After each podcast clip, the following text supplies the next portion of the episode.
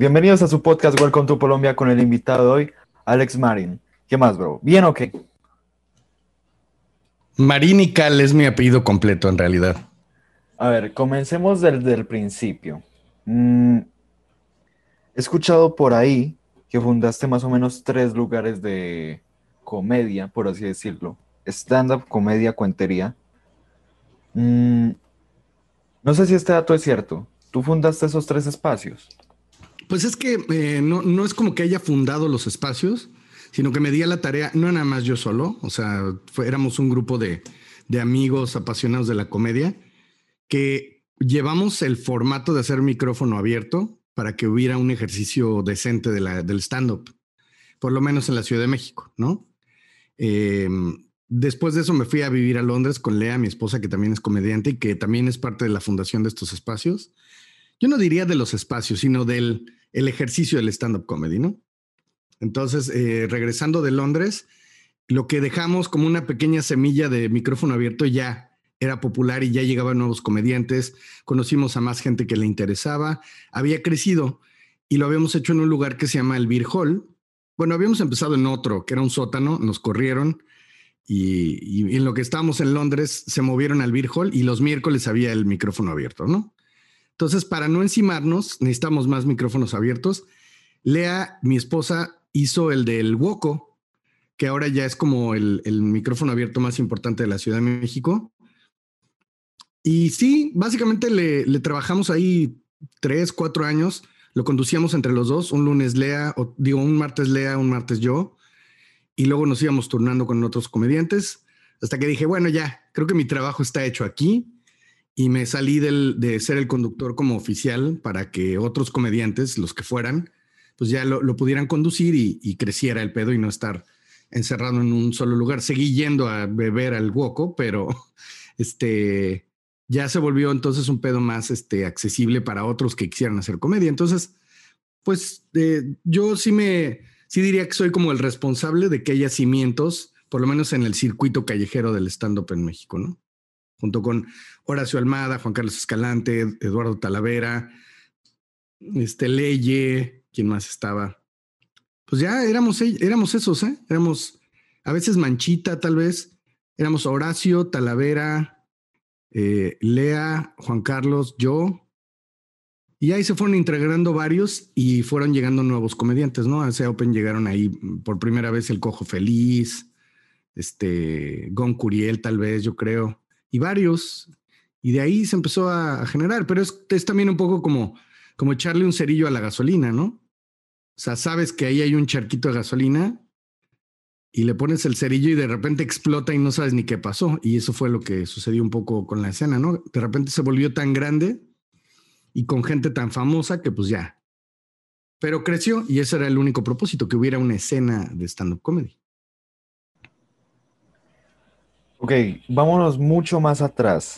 ¿A ti te molesta decir cuántos años tienes o no? No, para nada, tengo 44. 44 años bien o mal vividos.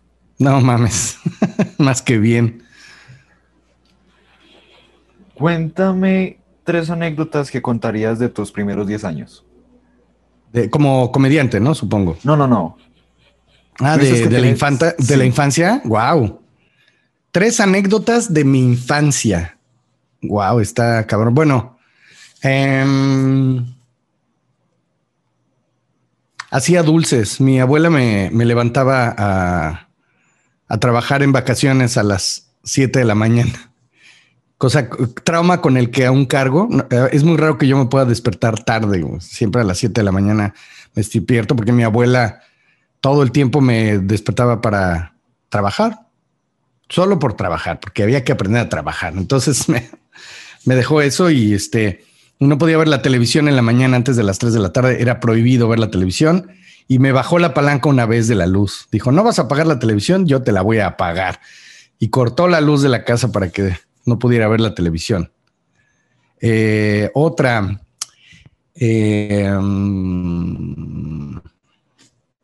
una vez llevé un, ah, de los primeros años, no, iba a ser una anécdota un poco más, de más grande. Eh, ¿Qué otra anécdota de mis primeros 10 años? Qué difícil pregunta, güey. Em, una vez. ¿Sí? ¿Quieres? ¿Qué? es? ¿Quieres saber si te sueltas? Ah, ¿es sí. Muy bien. Sí, no, gracias. Es lunes. A Talavera nunca le impide que sea lunes. ¿A quién? A Talavera. Ah, sí, ya es muy Pacheco. Talavera no fumaba mota, güey. Ahora ya es. Y me cae mejor Pacheco que, que cuando no es Pacheco, cuando no era Pacheco. Nada, siempre me ha caído bien, ¿no? Talavera, pero está, está cagado. Gracias, te agradezco mucho la invitación, pero para que me la mandes desde allá hasta acá, primero puede ser un delito y segundo, va a tardar más que lo que tardamos en grabar este podcast. Eh, pues nada, lo que pasa es que yo crecí con mi abuela como este, mi mamá iba a trabajar todos los días, entonces prácticamente me, me crié con mi abuela. Y este, mm, sí puedo decir que tuve una infancia muy feliz. La verdad es que me la pasé muy bien. Este, siempre me la he pasado bien. Siempre he como ante, antepuesto la, la, la prioridad. Siempre he priorizado pasármela bien. Entonces, la verdad es que entonces siempre ha sido como de mis cosas favoritas, pasármela bien. Entonces cuando era niño, eh, crecí con mi abuela y, como mi papá desapareció cuando yo tenía tres años, pues crecí con mi abuela, mi mamá, mis tíos, ¿no? Y generalmente me la pasaba bien. Una vez me salí de la casa que vivíamos en una calle en el Estado de México. Me salí, tenía como dos años y apenas caminaba y me salí por la puerta de la calle. Y tenía un perro, un pastor inglés, que me acompañó y me fue escoltando para que no me pasara nada. Ya cuando se dieron cuenta, yo ya iba como en la esquina, pero el perro ahí estaba cuidándome. Eh, luego también eh, tuve un, este, un accidente. Ah, bueno, esto fue a los 14 años, pero creo que sí fue muy, pues muy definitivo en mi vida, porque a los 14 años tuve un, un este, un accidente, un choque, me disloqué la cadera, me pusieron un clavo y estuve dos meses tirado en un sillón. Aprendí a tocar la guitarra y fue un poco de las cosas que me llevaron a querer estar en un escenario, ¿no? Que ahora disfruto tanto. Y este, y gracias a ese accidente creo que me, me, me convencí de que quería ser artista o, o hacer algo de entretenimiento, ¿no? Ahí están, qué difícil tarea. Ahí están mis tres anécdotas. Una cosa que mucho me marcó aquí y que lo anoté, aprender a trabajar. Yo hace tiempo oí un podcast de Poncho de Nigris que también lo trataron así. De ya se acabó la fiesta, ya no estás aquí para hacerte de huevón, ya no, ya no te vamos a mantener, así que aprende a trabajar. Así fue más o menos contigo. Pues no, porque no, no es como que ya fuera yo mayor de edad y tuviera que mantenerme, ¿no? Nada más era mi abuela quería crearme el hábito de trabajar, que a la fecha, pues creo que eso es algo que no paro de hacer y a veces me siento culpable cuando no estoy trabajando. Y este, y eso es la parte fea, ¿no? O sea, tengo esta culpa de que a huevo tengo que estar haciendo algo, porque si no siento que estoy siendo un inútil, huevón eh, y parásito pero no, o sea, no fue como el clásico de, bueno, ya estás grande, ahora ráscate con tus propios sueños. No, desde los 6, 7 años me ponían a trabajar, este, que explotación infantil, ¿eh? Porque eh, en, casa de mi abuela había una empacadora de dulces. Entonces todos los días era embolsar dulces, este, hacer dulces de estos gomitas todos los días. Y todos los días a las 6 de la mañana se empezaba a trabajar en esa casa, ¿no? Entonces, eh, fue sobre todo crearme el hábito de trabajar, ¿no? Para que cuando llegara el momento no tuviera problema. Y estuvo bien. Digo, algunas cosas me hubiera gustado disfrutar más mis vacaciones, ¿no? Este, ir a un curso de verano, como lo hacían mis primos. Pero pues no, a mí se me puso a trabajar desde siempre. La pinche explotación infantil. Explotación infantil, güey. Siquiera, la, la, constitución del 86 no estaba vigente. Si no, si hubiera sido delito. Sí, no, en, México siempre ha sido delito la explotación infantil. Entonces sí, este... No, tampoco era explotación, ¿no? Pero sí trabajaba desde muy temprano, por lo menos desde las 7 hasta la 1 a trabajar. Ya después me mandaban a repartir dulces por la ciudad, mi tío. Agarraste aversión a los dulces. Pues eh, no, al contrario, o sea, me, gustan, pero no soy tan dulcero. Eh, tengo amigos que son que les encantan los dulces y yo no nunca compro dulces. No le agarré versión, pero no, no soy tan fan de los dulces. Aparte que tengo predisposición de diabético, entonces mejor no. Ay, güey. También si fumas cáncer fijo. Pues sí, supongo. Pero no fumo tabaco. Sí, la verdad es más limpia. Sí, la mota es mejor. A ver, eso, eso es algo que yo vi en tu perfil de Instagram, una publicación de un show de comedia inspirada en, el Weed. Ah, el 420. Yo creo. Bueno, ese fue un show que armamos con Juan Carlos Escalante y otros comediantes pachecos, pero fue más que eso, fue solamente como era el, el 20 de abril, dijimos, bueno, todo el concepto tiene que ser, ¿no? Entonces hice un promo, que es otra de las cosas que he, trabajado mucho, ¿no? De, darle un, por lo menos en mi comedia, darle un, una personalidad a todo lo que hago, ¿no? Entonces, cuando hacía un show, más allá de concentrarme solo en el show, lo cual creo que a veces pudo haber sido un error, me ponía a pensar qué podía ilustrar el show. Este, y filmamos este, supongo que era uno de, con un fondo negro, ¿no? Un limbo negro, que salimos todos ahí, este, hablando del 420. Solamente lo vi en tu Instagram porque te investigué más o menos hace una hora. Bien, este, pero ¿cuándo fue ese show? No sé si fue el 420, pero estaba involucrado con el WID. Y referente a eso, ¿qué historia tienes con el show de esos? ¿Con el show de, de, de WID o cómo? Sí, sí. Pues mira, trato de, cuando voy a hacer un show completo, no fumo ni tomo antes. O sea, si acaso me tomaré una cervecita o, y ya. Pero cuando voy a un micrófono abierto y quiero probar material, a veces sí, sí fumo este, antes del escenario y pues solo me la paso bien y ya pruebo el material y te ayuda como a soltarte un poquitín y, funciona. Pero cuando estoy, digamos, trabajando, o sea, cuando me están pagando por hacerlo, es muy raro que yo haga algo, porque sí es como, sí me doy la licencia creativa de, este, de fumar, ¿no? Y de solamente marihuana es lo más, o sea, las demás drogas, la verdad, este, pues he probado, pero no, nunca, nunca me he enganchado con ninguna otra. Y este, y me doy ese permiso, pero cuando trabajo sí trato de ser muy profesional y de cumplir con, pues está feo que llegues a un show privado todo marihuano, ¿no? no me gusta hacerlo. Hay quien se la pasa perfecto y no tiene ningún problema, pero yo sí, justo por esta sensación de responsabilidad con el trabajo, no, no lo hago. Entonces, este, pues historias canábicas.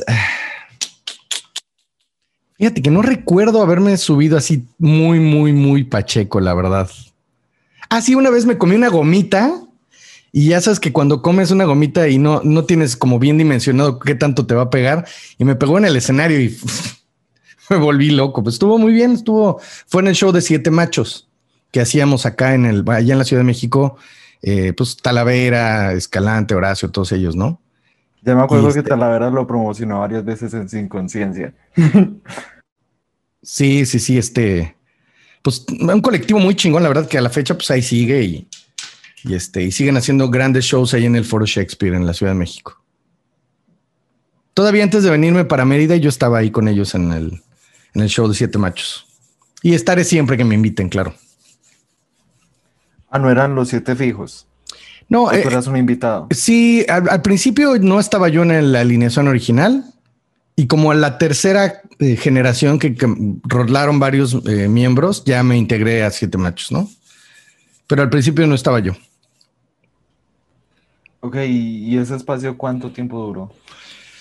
Pues ya ahorita lleva como cuatro años, güey, que todos los sábados, lo que pasa es que pues, se atravesó la pandemia, eh, pero eran shows, antes de la pandemia eran shows de 200 personas cada fin de semana. Digo, no te tengo que decir que la pandemia le partió la madre a esto, pero ahorita pues ya iban, este, pueden meter 40, 50, se llena, el show va bien, eh, pero yo creo que ya lleva como cuatro o cinco años ese show.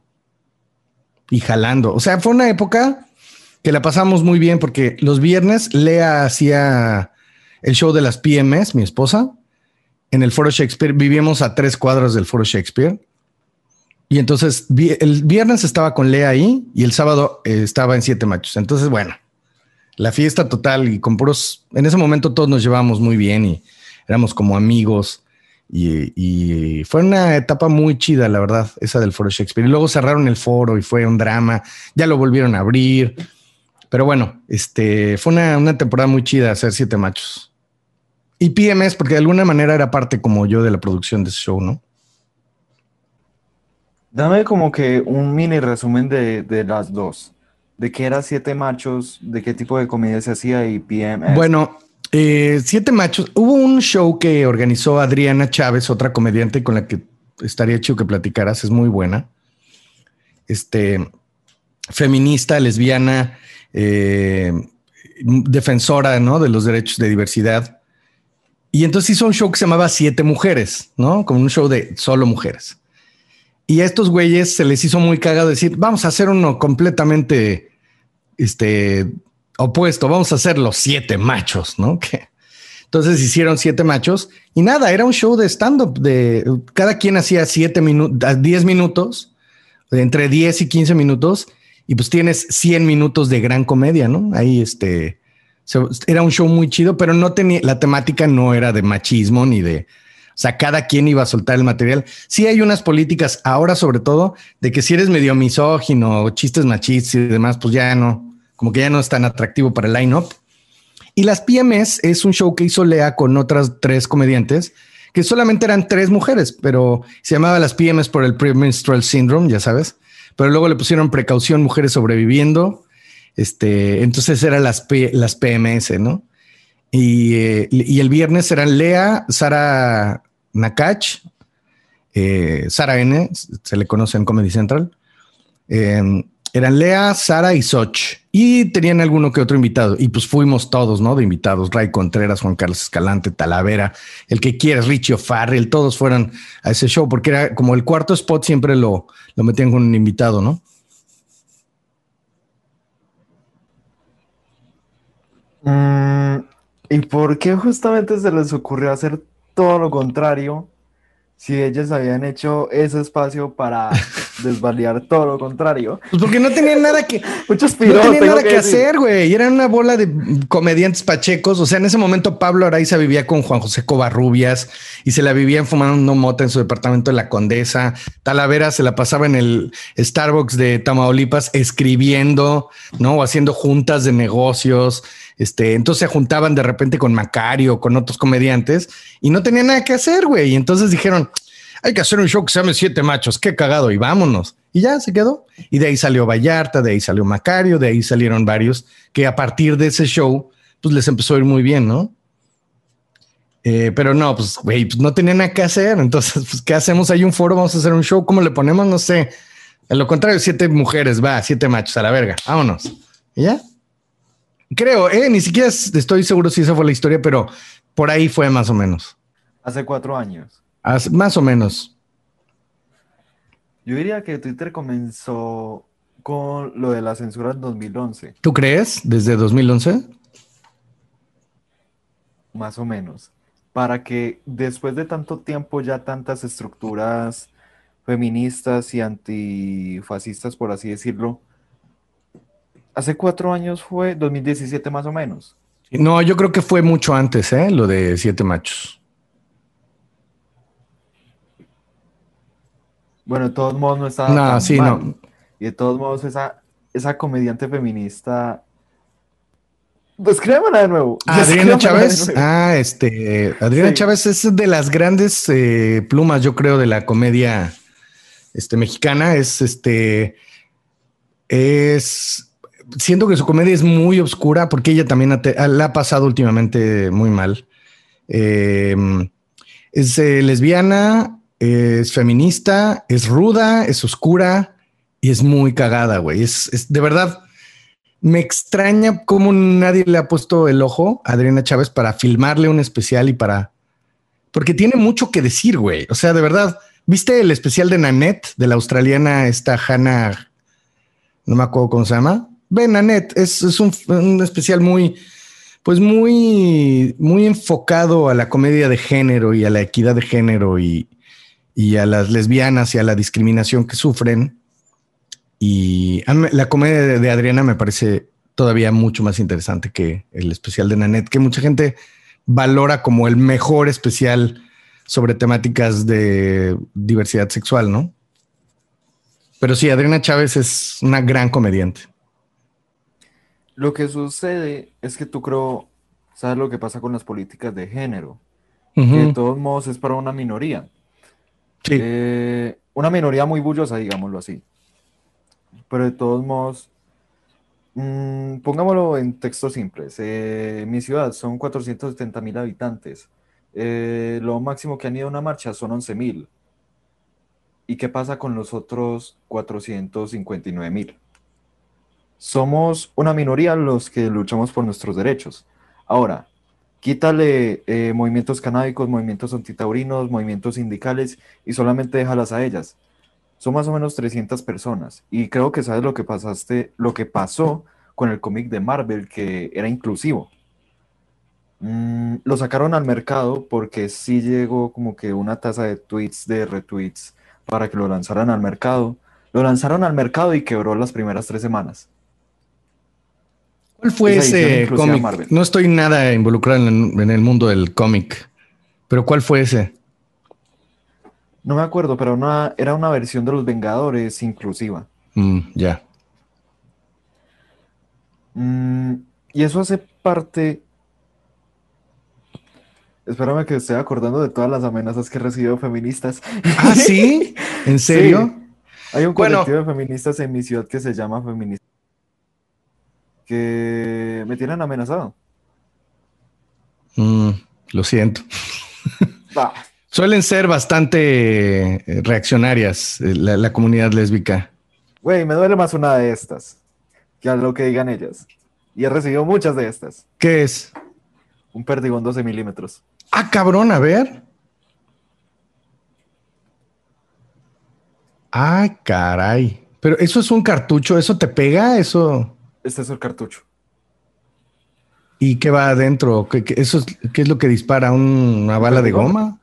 Perdigón, o sea. Sí. ¿Quieres que te muestre la lacrimógeno? no. O sea, tú sí has estado en el y le pusiste unas flores, muy bien.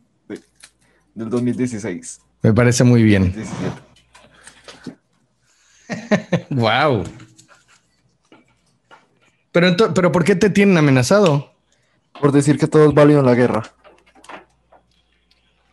Bueno, eh, sí, eso es. Eh, se, se, dice, ¿no? Eso. Güey, es que si tienes una pistola ¿quién te impide matar al cabrón que tienes enfrente? Claro. Sí, bueno, pero no quiere decir que esté bien, ¿no? no está bien, por eso se hacen los crímenes de guerra. Pero en el mero escenario de la guerra, el escenario que se lleva un enfrentamiento, que es desemboca una guerra en todo su aspecto, pues todo es válido para dañar al enemigo, por eso es una guerra. Pero eh, son tus enemigas las de las lesbianas, tú dirías? No, yo no soy enemigo de nadie, solamente del Estado colombiano. sí, bueno, que últimamente se han puesto bastante duros, ¿no? Sí, yo estaba. ¿Tú crees, que, ¿tú crees que nos está grabando la inteligencia colombiana en este momento? Mi celular sí está intervenido. Creo que yo también sufrí de eso en algún momento porque entré a un grupo como de activismo que se llamaba Los Supercívicos. Bueno, no, no era un grupo y no era de activismo. Éramos dos güeyes haciendo comedia con mensajes este, de civilidad y nos iba muy bien y nos volvimos virales y nos dieron premios. Y sí, este, yo estoy seguro que nuestros teléfonos estaban intervenidos en algún momento. Porque pisábamos los callos de la gente que no quería que le pisen los callos. Entonces, estoy seguro que sucedió. Pero bueno, ya, eso fue hace unos cinco años, yo creo.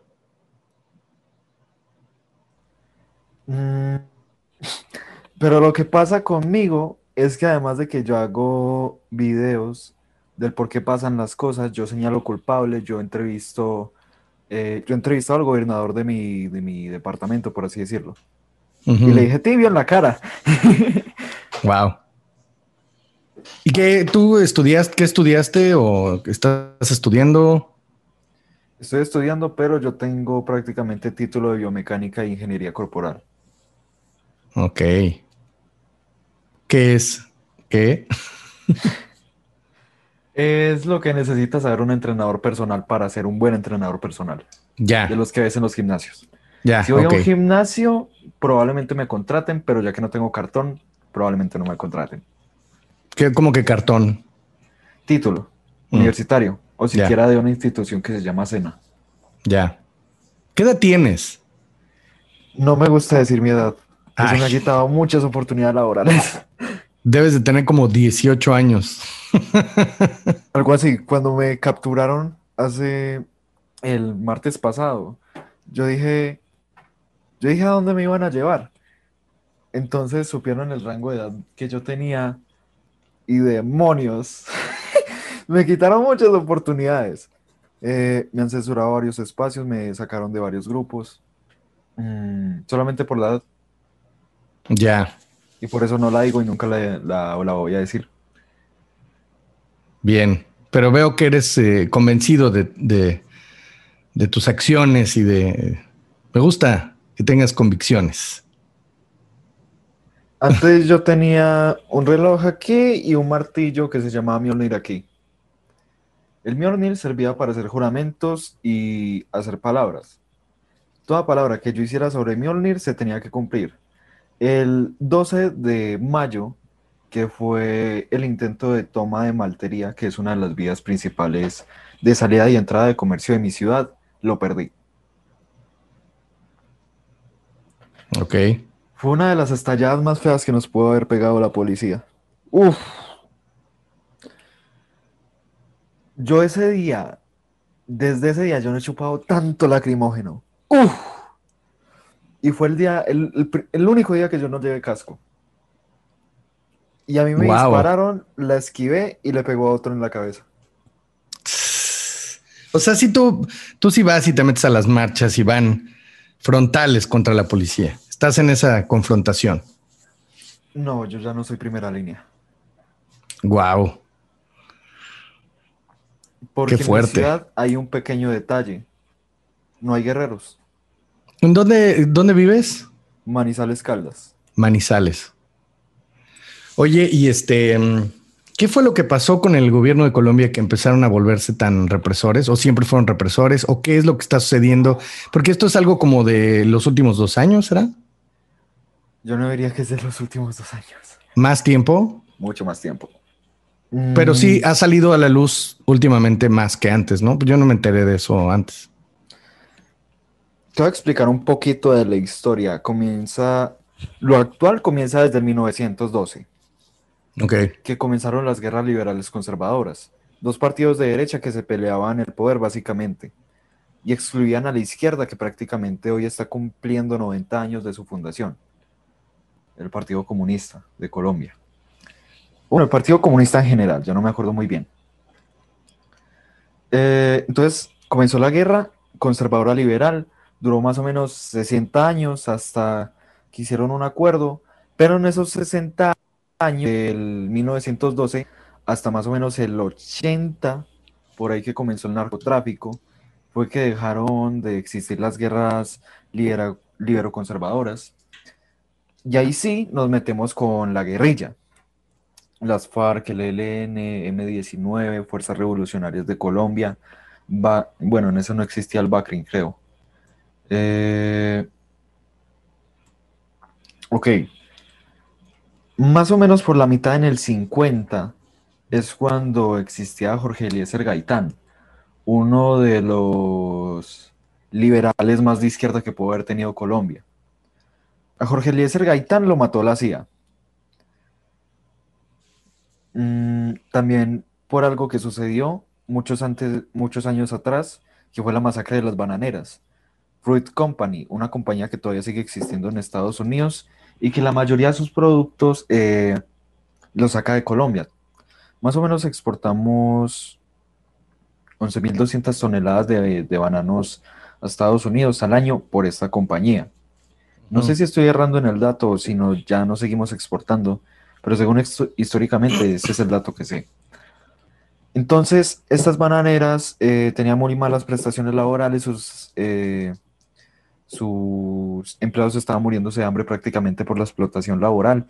En el 1923, mm, en el 1923 decidieron 4.000 empleados salir a protestar, a manifestarse, eh, y el Estado mató a 4.000 personas en prácticamente un día.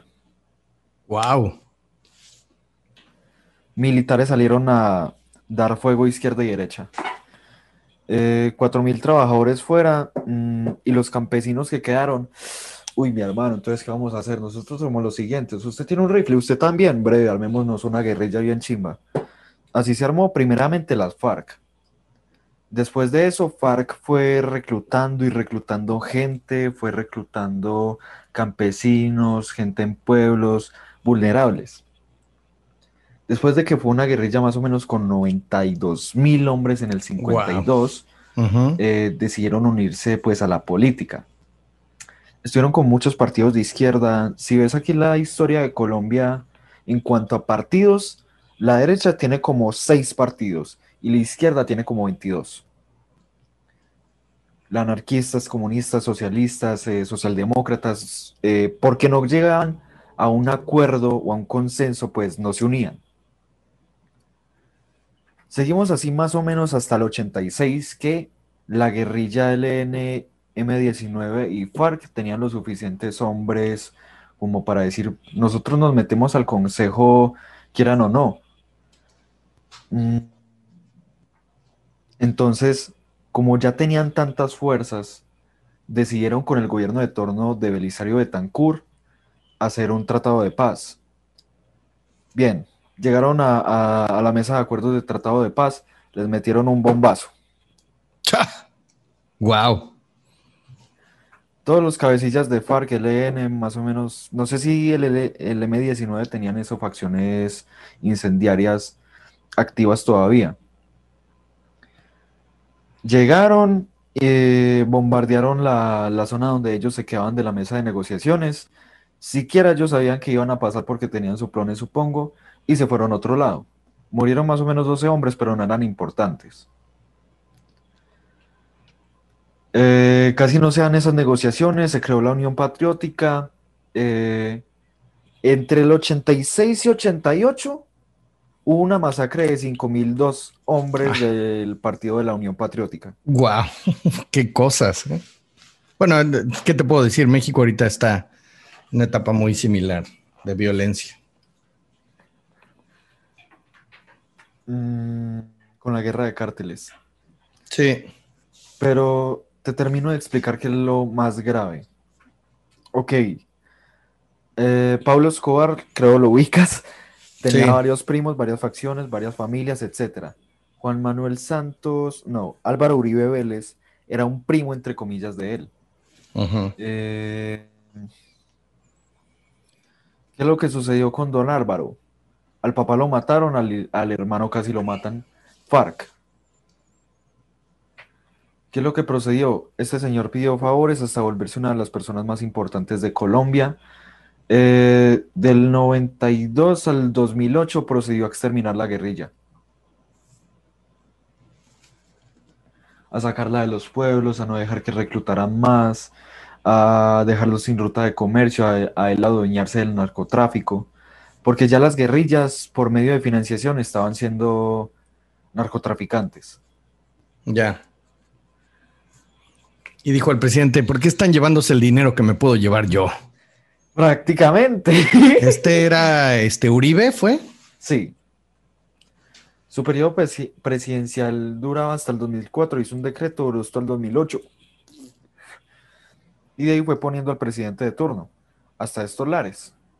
Eh, Juan Manuel Santos fue el único que se le torció entre comillas, que fue periodo 2014-2018, creo. Eh, logró el acuerdo de paz, logró el premio Nobel a la paz, etc. Porque se le torció a Álvaro Uribe Vélez.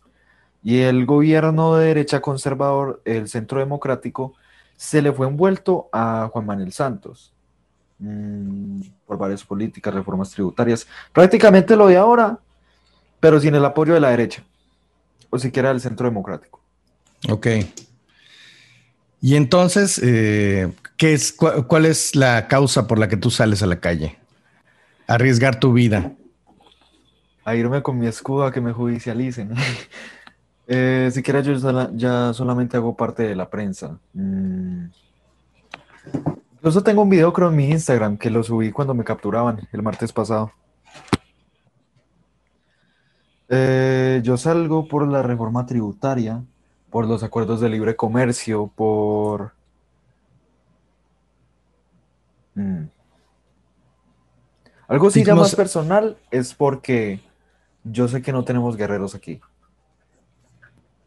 Yo inicialmente quería unirme a todo esto de las líneas con, con varios integrantes, pero me di cuenta que ninguno de ellos era guerrero, ninguno de ellos estaba preparado como lo hice yo por tanto tiempo. ¿A qué te refieres con, con ser guerrero? Yo me entrené durante más o menos tres años físicamente. Yo hice mi preparación física, mm, puedo aguantar más o menos 15 minutos corriendo fijo eh, a una velocidad de 30 kilómetros por hora. Mm, pero por dos dislocaciones dejé de entrenar. De todos modos, puedo decir que tengo uno de los mejores físicos que pudo haber tenido la resistencia. O sea, mm. eres como un militar. Sí. ¿Y qué tiene que ver esto con la comedia? Es que prácticamente. me, interesa todo lo que me dices, ¿eh? Y, podemos hablar de esto todo el tiempo, pero ¿qué tiene que ver con la comedia? Hay un comediante que yo diría que es uno de los más icónicos de la comedia colombiana que se llamaba Jaime Garzón. No sé si lo has visto o has visto especiales de él. Te lo que lo veas. Ajá. Él fue el maestro de Roberto Niel, Primo Rojas, eh, J. Pineda los mayores comediantes de la década de, la década de los 90. A Jaime Garzón lo mataron en el 98, 96. Ah. Paracos. ¿Cómo? Paracos, paramilitares. ¿Sabes qué son paramilitares? No. Bueno, supongo que son grupos de. Son este mercenarios, ¿no? Mercenarios a base del Estado pero de todos modos siguen siendo casi soldados activos. Ya. La historia de Colombia está envuelta en sangre. Y... Bueno, de todo Latinoamérica, ¿no? Sí, está de Canadá. Sí, sí, sí. Güey, sucedió algo en mi ciudad. Te voy a contar esta anécdota y eso fue una de las cosas que más me emputó. Eh, Francisco, hay una estatua en el centro de mi ciudad, en una parte que se llama el Teatro Fundadores viene la carretera. Francisco de Paula Santander. Hace como tres semanas eh, hicieron una marcha de capuchas y les dio miedo tumbar la estatua. Algo que se había dicho 13 veces en Colombia y en Canadá se hizo deportivamente y se está haciendo deportivamente. Y ahí fue yo donde más entendí que aquí le tienen más miedo a la policía que a estar encapuchados. A ver, ¿cómo? ¿Aquí le tienen más miedo? A la policía que a estar encapuchados. Ok, ¿a qué te refieres con... ¿Le tienen más miedo a la policía que estar encapuchados? ¿Cómo? El mayor argumento que decían para no tumbar la estatua es que iba a llegar el ESMAD a, dispersarnos, a capturarnos. Y era marcha de capuchas. Tú estás encapuchado no para hacer un acto bueno, güey. Tú estás encapuchado para proteger tu identidad de quién sabe qué vas a hacer. Para desestigmatizar una capucha, primero un encapuchado no le dice a otro qué hacer. Y después otro encapuchado nunca dice que es primera línea. Y he escuchado a muchos idiotas por ahí tomándose fotos diciendo que son primera línea. De influencers. Sí.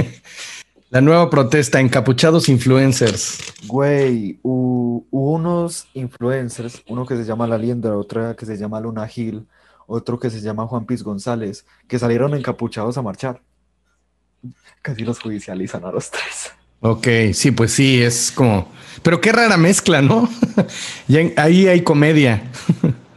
Soy un encapuchado influencer selfie. es que sí.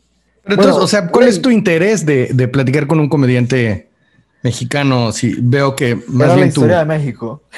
la historia de México. ¿Y yo por qué me puse a contar historias de tropel? No, bueno, yo te pregunté y es interesante saber qué pasa en nuestros países, porque México también la hemos pasado bastante, como que no se habla, ¿no? no se habla de la represión, no se habla de, nada de esto y no mucha gente tampoco sale a la calle.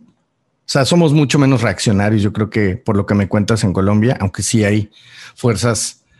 Eh, y, yo creo que lo que pasa en México es que muchos de esos grupos ya están manoseados por partidos políticos y se convierte como, se vuelven grupos de choque de un partido político. Entonces, pues como que no, no, no somos realmente una sociedad que salga a hacer eso, aunque sí lo hace, sí hay gente que lo hace, pero, pero no es tanto como lo veo en Europa, como me estás platicando ahí en Colombia.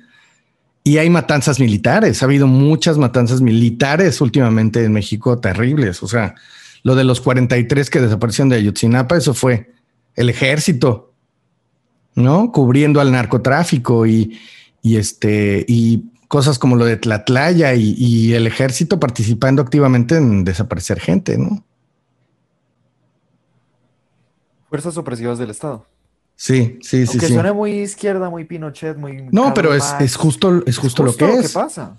Y ahora con este presidente que todos pensábamos que era de izquierda, resultó ser más de derecha que otra cosa, eh, pues se ha puesto peor. ¿no? La, represión, la, limitación a la crítica, la libre expresión. No sé si sabes, pero el presidente tiene una conferencia de prensa diario en la mañana y ha dedicado muchas horas, la mañanera, sí, ha dedicado muchas horas a hostigar a la prensa, a decir abiertamente, estos son unos mentirosos. Es más, ya hizo un, una sección que es quién, quién es quién en las fake news, casi, casi. Y entonces sale el presidente a decir, este periódico está mintiendo y este otro también. Entonces tiene algunas actitudes que ya se, asemejan a un dictador y se vuelve como un momento, que no eras tú de izquierda y nos ibas a ayudar a ser más libres. Entonces, pues sí, es interesante hablar de todo eso y también yo, pues he tenido un perfil bastante de crítica política. Podría decir que antes que todos los demás comediantes, la neta. Al principio se burlaban de mí porque, ah, tus chistes de noticiero, güey, tus chistes de político, nadie, nadie entiende tus chistes de presidente. Bueno, habría que leer el periódico para entenderlos tal vez, pero mi formación fue de periodista y trabajé en noticias 12 años de mi vida en una estación de radio y siempre trataba de hacer chistes sobre política. Ahora ya, por lo menos en México, ya es el lugar común que un comediante haga chistes del presidente. Pero como nunca he visto, ahora sí. No es comediante actualmente. ¿Quién? el comediante que no se ría de presidente no es estando pero. Exacto, ahorita. Es una crítica a la realidad actual. Ajá. Y yo siempre dije, güey, a mí la comedia que me gusta es la comedia que lleva algo de realidad. Es más, uno de mis primeros chistes de los que hacía es, yo estudié periodismo, pero me volví comediante porque esos güeyes los matan. Porque no sé si sabes, pero en México es el país más riesgoso para, para ejercer el periodismo. Entre el gobierno y el narcotráfico que muchas veces son lo mismo a nivel, bueno, podría decir federal, municipal y estatal. Entre estas dos fuerzas peleándose porque nadie diga nada, pues los periodistas salen bailando y el presidente no lo acepta además. O sea, es, una situación grave de la que nadie habla. Es como, ah, sí, pinche presidente es un pendejo. Sí, pero no hablan de, de, que está en una lucha frontal, diría yo, contra la libertad de expresión. Los medios no mames, los medios ya ni siquiera eh, antes como que pues ahí te escurrías un chiste sobre el presidente, ¿no? Y, los medios del Estado, los canales que esencialmente han sido culturales, ahora ya son voceros del, del Estado. No sé si sabes, pero en el canal 22, que es un canal cultural 100%, invitaron al subsecretario de salud que ha hecho un pésimo manejo de la pandemia y la queja constante era, oye, cambiaron todo el esquema de compra de medicamentos para el gobierno y los niños con cáncer no tienen su tratamiento y ya se están muriendo varios. y se agruparon los papás de niños con cáncer y han hecho ruido.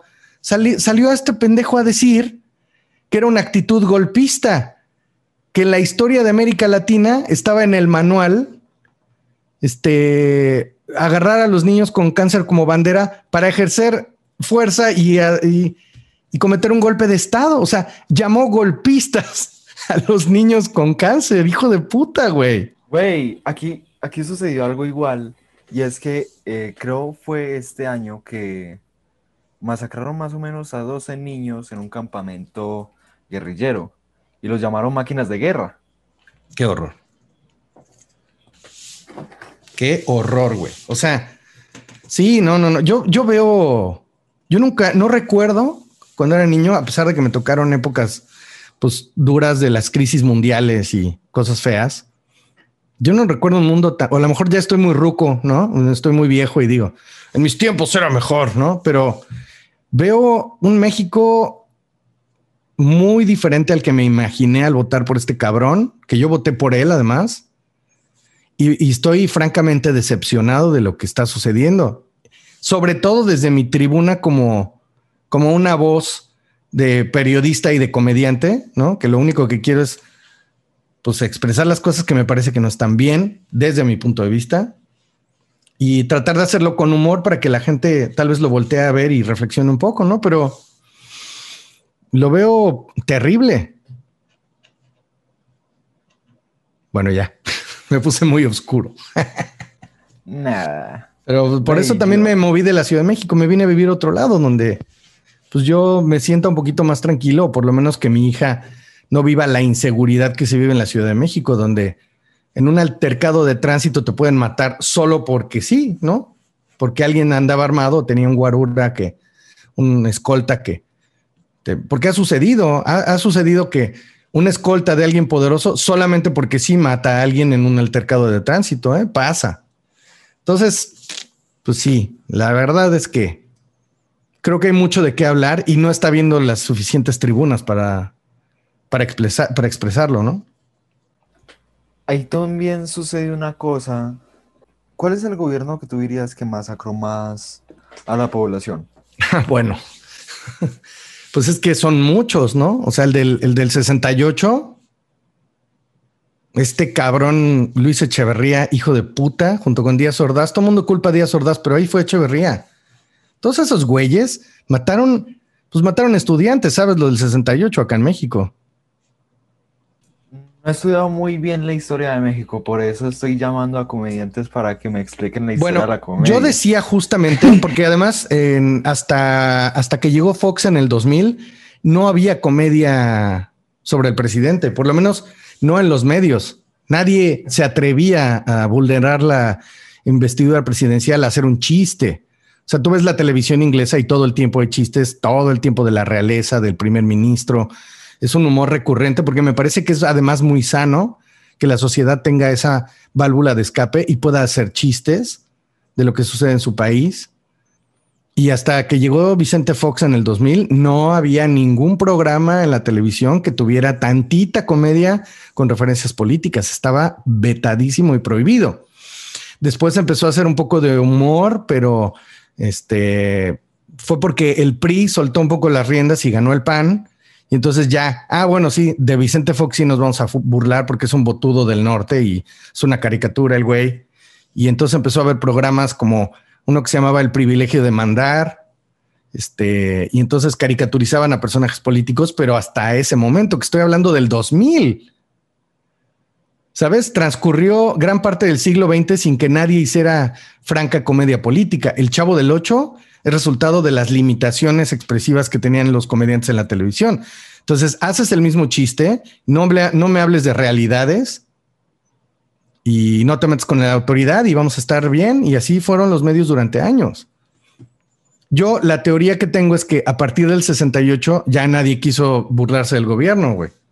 O sea, sí, sirvió porque a partir del 68 que los estudiantes salieron a, protestar y el gobierno los acribilló en una plaza pública, en, la, eh, en la Plaza de las Tres Culturas en Tlatelolco, pues ya mejor ahí muere, güey. Nos vas a matar a todos los jóvenes. Entonces, yo siempre lo reduzco a que somos una población muy inmadura, una sociedad muy inmadura. Primero, no sabemos exigir ni ejercer nuestros derechos. Y segundo, eh, pues el gobierno también eh, tampoco ha acabado de madurar. Somos una democracia sumamente joven. Yo creo que la verdadera democracia ejercida por nosotros empezó en el año 2000, donde logramos una alternancia política después de 70 años. El PRI estuvo en el poder. Mi abuela nació con el PRI y se murió con el PRI en el poder. Nunca conoció elecciones donde hubo unas, este, unas elecciones, me parece que el 76 o algo así, que había tres partidos contendiendo por la presidencia y los tres tenían al mismo candidato, güey. O sea, era un candidato por los tres partidos. Obviamente él ganó y fue presidente, ¿no? Me parece que fue López Portillo. Este, justo ahora, si quieres entender un poco más de la historia del periodismo y, Latinoamérica, hay un documental en Netflix sobre Manuel Buendía. Manuel Buendía, junto con Kiki Camarena, estaban por revelar los vínculos del gobierno con el narcotráfico y el presidente lo mandó matar. Pues este, bueno, en general no es una persona, el presidente, es un aparato de fuerzas que coordinan para eliminar a alguien que no les conviene, ¿no? Y ahí estaba Manuel Bartlett. Manuel Bartlett fue el ejecutor de toda esta, eh, o por lo menos es lo que dice el documental. Manuel Bartlett fue como el autor intelectual de ese homicidio, luego culparon a otro cabrón, pero ahorita Manuel Bartlett está en la Comisión Federal de Electricidad de este gobierno. Ahí está. Y le han sacado propiedades que no ha reportado, una serie de corruptelas es una persona detestable y está en la Comisión Federal de Electricidad con sentido del presidente. El presidente lo protege recurrentemente en todo lo que puede hacer Manuel Bartlett cuando sabemos que participó activamente en muchos crímenes de Estado. Entonces, bueno, ve, ese documental, está muy bueno porque Manuel Buendía fue una pieza clave en el periodismo mexicano.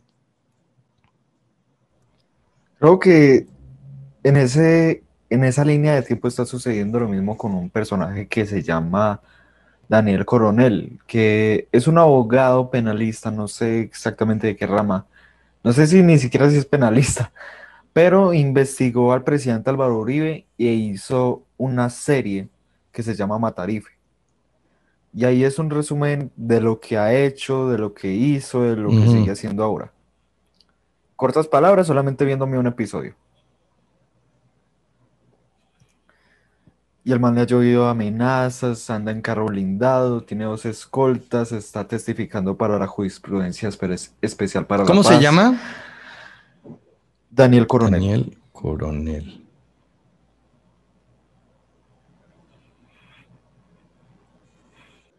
Ah, está en, Univision en Estados Unidos. Mm. Y ahorita yo tengo otra entrevista a las 4 y 15 con el abogado de él. Ok. Oye, y este, y, allá hay comediantes que estén haciendo comedia con todo esto que está pasando. pues sí, güey, pues sí. Eso es lo que termina pasando y es lo que no debemos de, de permitir que pase. Pero si el Estado está, si a los periodos, a mí me pareció de verdad, una vez salió el presidente con una lista con nombres. Y está este periodista que dijo esto, este periodista que dijo esto. Y ya cuando dices, ay cabrón, ya con nombre y apellido, que te ponga el presidente en cadena nacional, tu nombre y tu medio, y, decir, estos, estos no lo están haciendo bien porque no, no están hablando bien de mí. Se volvió loco, se volvió loco este cabrón. El presidente actual. Sí, sí, sí, sí. Yo creo que esta, este resentimiento se está dedicando a la venganza política. Es lo único que está haciendo. Y todo el tiempo dice: Lo mío no es la venganza, no es la venganza. No mames, si te has dedicado a vengarte de tus enemigos políticos y a beneficiar a los que les des favores. Yo no entiendo. A veces sería muy raro entender el poder, pero supongo que un poder tan ilimitado te vuelve, sí te vuelve, sí te vuelve otra persona. Güey, mientras que yo estaba comprando las croquetas para mi perro, un dólar de croquetas, yo escuché la frase más coherente que yo puedo haber escuchado en mi existencia. Yo prefiero ver plata que ver favores. Claro. Sí, y el presidente, este la, campaña, la, la, campaña presidencial la pagó Manuel Bartlett, o por lo menos la casa de campaña del presidente era de Manuel Bartlett. O sea, ¿qué le, ah, le ha de saber algo Manuel Bartlett? Lo tiene de los huevos. De los huevos. Yo creo que cada noche el presidente se pone unas rodilleras y se va de rodillas hasta casa de Manuel Bartlett y mira. Y es algo interesante que primero comenzamos hablando de la historia política y ya vamos hablando es de la historia de México y los favores que deben, los políticos actuales. Claro. Sí, no sé, no se y, y, es en todo el mundo, ¿eh? Lo que pasa es que yo, la, la teoría que tengo es que corrupción hay en todos lados pero conforme vas bajando en el estrato de primer de, orden de economía, se va haciendo menos sofisticado. O sea, seguro la corrupción que hay en Suecia es de otro nivel y mucho más sofisticada y tal vez no jode tanto al pueblo. Pero te acercas al, al tercer mundo y las corrupciones son más descaradas, eh, desaseadas, abiertamente atentando contra el bienestar de los ciudadanos. ¿no? O sea, se terminan comiendo el árbol de las manzanas. Es una pendejada. Está bien que te comas las manzanas, sí, pero no te comas la raíz. Se queda sin manzanas. Y esa es la, la pendejada que cometen muchos, por lo menos en mi país, ¿no? Están ahí, dicen, ya, hay que sacar. Aquí hay un, hay un dicho que el último año de un gobernante le dicen el año de Hidalgo. Así le dicen, ¿no? Está en su año de Hidalgo, porque que chingue a su madre el que deje algo a llevarse lo que puedan, güey. O sea, se han llevado cuadros, los presidentes de la residencia, así, han desaparecido obras de arte, joyas, se las llevan. Está muy cabrón. Bueno, ya hablando un poquito menos de lo importante y lo actual, procedamos a lo que era el podcast inicialmente. Ok. Bueno, güey. Ya hablamos de tus primeros 10 años. Cuéntame cómo fue tu primer año de comedia. Mi primer año de comedia. Eh... O espérame, reformulo la pregunta. ¿Cuál fue el primer momento donde te diste cuenta que estabas haciendo comedia? Bueno, eh, me invitaron a un show de un comediante gringo y me pusieron a conducir, ¿no? Y yo ya había hecho mucha comedia porque escribía comedia política para un show de radio que se llamaba El Hueso y diario escribía pues unas capsulitas de dos, tres minutos sobre las noticias relevantes de la presidencia, de la policía, de todo eso. Entonces ya llevaba cinco años ejercitando la pluma enfocada a hacer chistes políticos. Y luego me invitaron a conducir este show porque yo dije, bueno, si ya tengo como el músculo de escribirlo, ahora lo, voy a subir al escenario. Pero no había dónde hacer stand-up comedy. No había clubes de comedia, la gente no sabía qué era eso. Ubicaban a los comediantes de la vieja escuela, eran contados con los dedos eh, no había una escena como tal de stand-up comedy. Entonces me invitaron a conducir, me di cuenta que se requería mucho más que solamente escribir, sino tener ya la experiencia de subirte al escenario. Y como no había, yo creo que invertí la mitad de mi carrera en generar espacios para que hubiera dónde hacer stand-up. Esa es la, la, realidad. O sea, por lo menos desde mi trinchera, yo considero que sí le invertí un buen rato más que hacer yo comediante, a generar espacios de comedia y comunidad de comediantes. Eso fue lo que, lo que creo que, sucedió. O sea, no lo hice pensando en eso. Eh, o sea, no, no, no lo hice pensando en que fuera como mi, legado, pero eso terminó pasando, ¿no? Por eso estabas aquí hablando conmigo, porque alguien te dijo, ah, ese cabrón, ¿no? Entonces, bueno, pues este, creo que sí, gracias a Lea, a mí y a todos los comediantes que empezaron con nosotros, pues ahora hay una escena donde el que quiera y tenga la inquietud de hacer esto, pues lo puede ir a ejercer. Y hay un par de bares ahí en la Ciudad de México que están jalando. Y aquí en Mérida, este, hay unos chavitos que están haciendo casi un open mic diario, güey. Lunes, martes, miércoles, jueves, lunes, martes, miércoles y jueves hay open mic.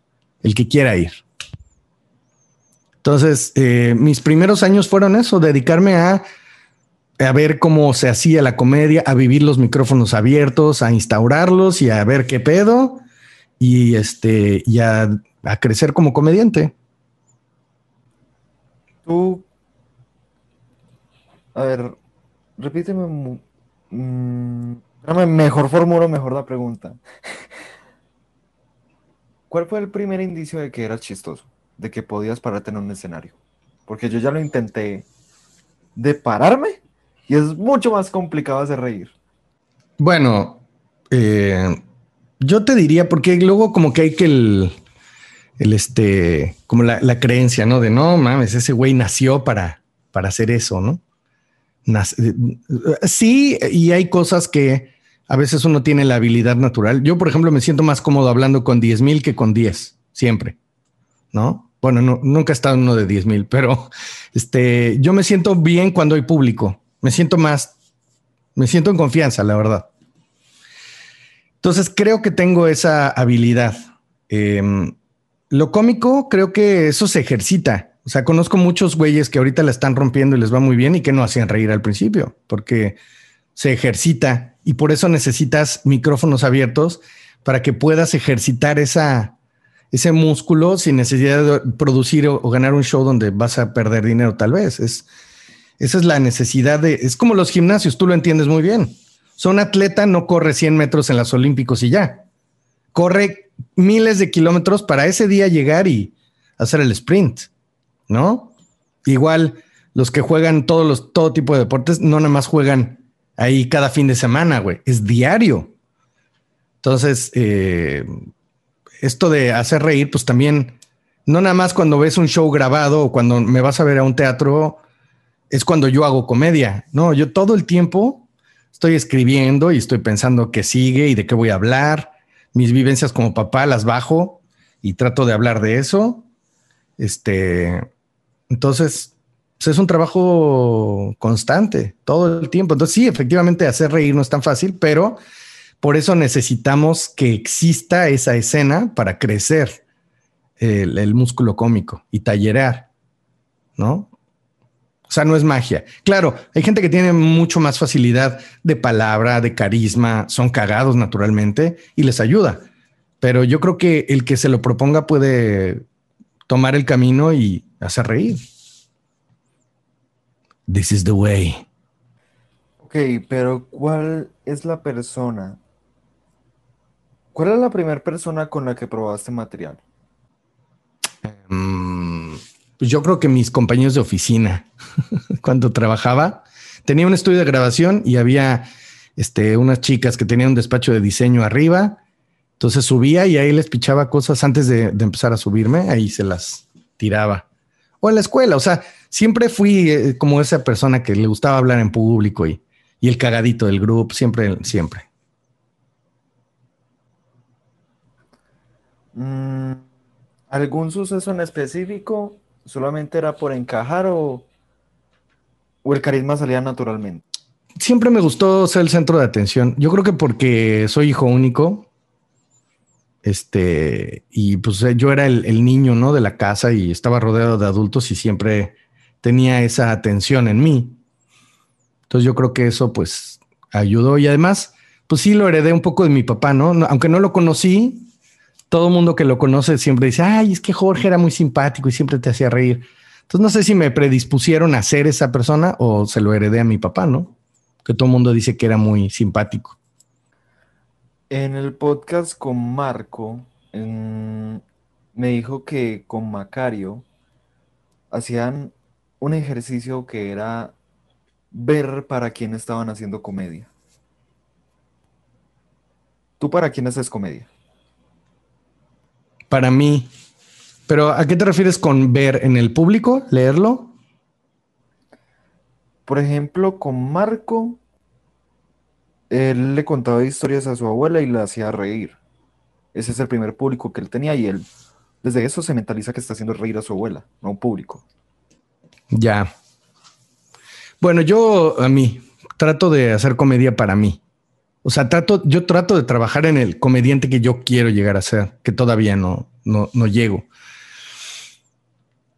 Y tengo claro que es un proceso muy largo, ¿no? dicen por ahí, no, no sé, alguien dijo esto, que te tardas 10 años en ponerte una máscara y otros 10 en quitártela, ¿no? Que en realidad no te puedes llamar comediante hasta que no llevas 10 años haciendo comedia cosas de esas, ¿no? Que las reglas valen madres, ¿no? Por supuesto que hay gente que con menos años hacen más cosas en la comedia, pero mi convicción sí es que es un camino largo y que lo estoy recorriendo, porque quiero llegar a ser un tipo de comediante que yo me imagino lo que me gustaría ver en el escenario. Entonces sí veo mi público cuando estoy en un show y trato de leer, pero más por conectar con la audiencia que por decir voy a hacer comedia para este perfil o para este demográfico o para esta persona o para mi mamá. Hay cosas que yo no podría este, decirle a mi mamá. Me daría pena, ¿no? Me da pena que mi mamá vea mis, mis chistes. Ya, bueno, mi abuelita ni te digo. Mentalidad conservadora. Yo creo que sí. ¿De quién mía? ¿O de quién? No, no, no, de, tu mamá y tu abuela. Más que conservadora, es que pues hablo de cosas como muy personales, ¿no?